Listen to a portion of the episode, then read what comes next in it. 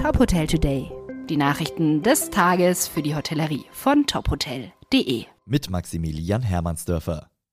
Die Buchungseingänge ziehen an, die Auslastung und Tagesraten steigen deutlich.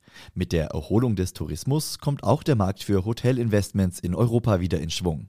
So lautet das Fazit einer Expertenrunde mit dem Titel Boom in der Ferienhotellerie, Chancen für antizyklische Investoren.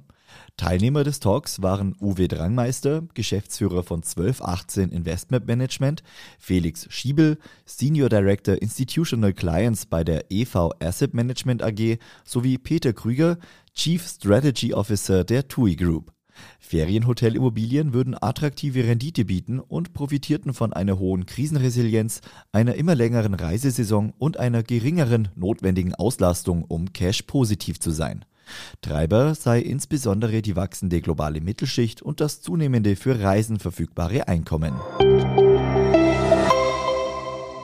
Im Zuge der Corona-Pandemie hat Hotello alle drei Häuser in München geschlossen und im Rahmen eines Relaunches das Produkt und die Hotelmarke neu erfunden.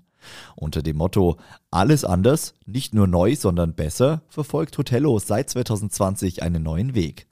Ein Ergebnis aus der Neustrukturierung ist die Einführung der Vier-Tage-Woche.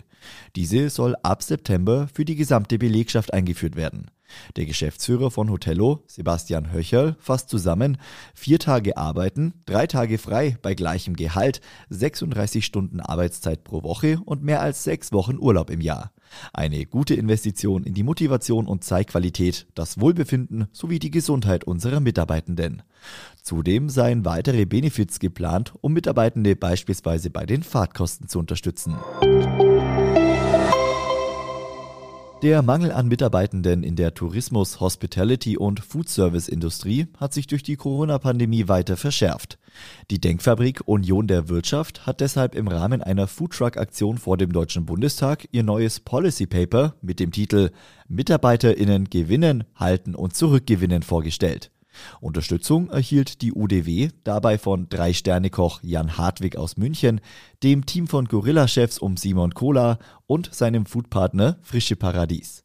Laut Veranstaltern kam die Pop-up-Aktion gut an. Mehr als 300 Parlamentarier, Abgeordneten und Fraktionsmitarbeiter folgten der Einladung und diskutierten über mögliche Maßnahmen. Die Denkfabrik hat gemeinsam mit 60 Experten mehr als 70 Vorschläge erarbeitet. Darunter beispielsweise eine bessere Bezahlung für Wochenendschichten oder eine vereinfachte Zuwanderung in den deutschen Arbeitsmarkt.